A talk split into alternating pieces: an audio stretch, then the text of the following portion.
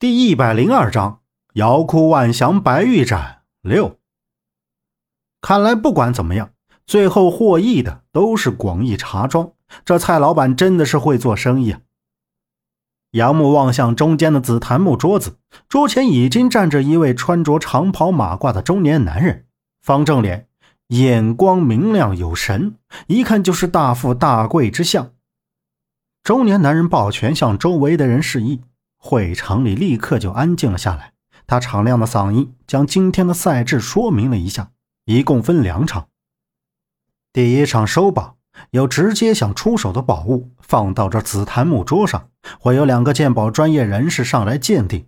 如果是假的，就会立刻请出局。真正的宝物会报出所值的最低价，然后收宝的人加价，直到最后没人再出价。这最后出价的人就获得了此物，这跟拍卖会的形式基本一样。但如果不急于一时出手的，都会等到第二场。第二场是赌宝，这个环节没有鉴定人士来鉴定，只能靠自己的运气。每两件宝物进行对赌，如物件的色泽、质地、大小来比，以最小的压注是五十，不封顶，看哪件压的人多。最后谁出的钱多，钱多的那件宝物就获胜。想想跟赌博差不多，只不过最后钱物都归获胜方。其实说白了，这就是个地下聚集的高级赌博场所。中年男人说完，从左边就走上来一位穿着旗袍、身材高挑的美女。她面带笑容，站在紫檀木桌边上，右手请的姿势，收宝会场。就正式开始了。第一轮在登记处登记上的物品信息，由旗袍美女将物品放在紫檀木桌上的一个展示原架上，随后请上鉴宝人士。哎，今天来了好多生面孔啊！你瞧，蔡老板都亲自来了，看来今天有真正的老物件要出手了。站在杨木他们身前的两个人说着话。杨木顺势望向在对面坐着第一排中间位置上穿着中山装的男人，他样子还算富态，嘴里叼着一根香烟，正全神贯注地瞅着台上鉴宝人士手里的宝贝。然后他身后的左边，李庆华正坐在那，看上去文质彬彬，很绅士的模样，目光似乎在盯着他身前的蔡广勇。这时，收宝的第一轮结束了。由于物件都是翻新的，收价都不高。这一个上午都没看到一件像样的东西，茶盏倒是有几件，不过多是出自福建的建盏。夺宝刚开始时就发生了特殊的情况，在紫檀木桌的诸多物件中，居然有两件是一样的，这使得会场终止了一会儿。明清釉双耳青花斑彩壶，这是明代的一件瓷器。据说是在常州的一处陶窑遗址挖出来的，本是一对，但是另一件挖出来的时候已经破体，无法修复，所以这世上只有一件完整的双耳青花斑彩壶。那这里肯定有一件是假的，或者说两件都是假的。台上的旗袍美女和那个长袍马褂的中年男人商量了一番，把坐在下面的老板也叫了上去。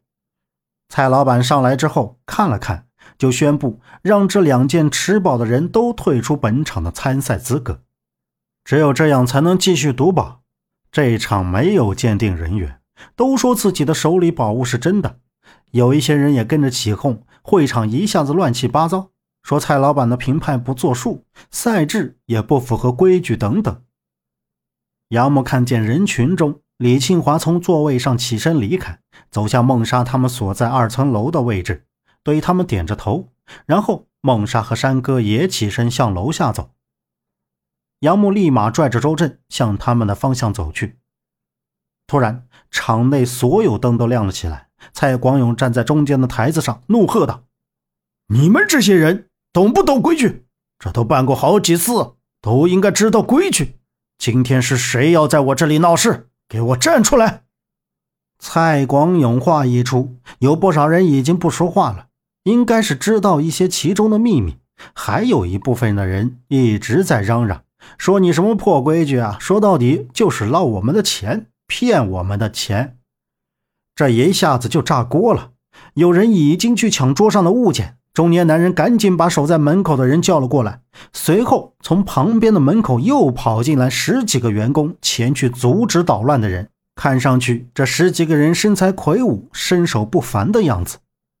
杨木看到李庆华和孟莎他们快步走到门口，此时门口已经站着四五个人堵住了门口。蔡广勇已经命人禁止场内所有人出去。还有想出去的人骂他不讲理，于是就跟门口的人打了起来。李庆华他们趁机跑了出去，杨木也紧跟其后。谁知刚要迈出门口，就被一个员工抓住肩膀往回拽。周震也被一个人按在墙边上。杨木的目光一侧，抓住那人的手腕，回身反转，抬起脚就踢了过去，一脚踢在那人的要害。那人面色凝重，咬牙捂住，跪在了地上。杨木又两步跑到周震那里，推开周震身前的人，一拳下去打在那人脸上，然后对周震喝道：“快走！”两人快步离开混乱的地下会场，跑出茶庄，看到孟莎他们已经坐上车，启动车子离开。快上来，上车！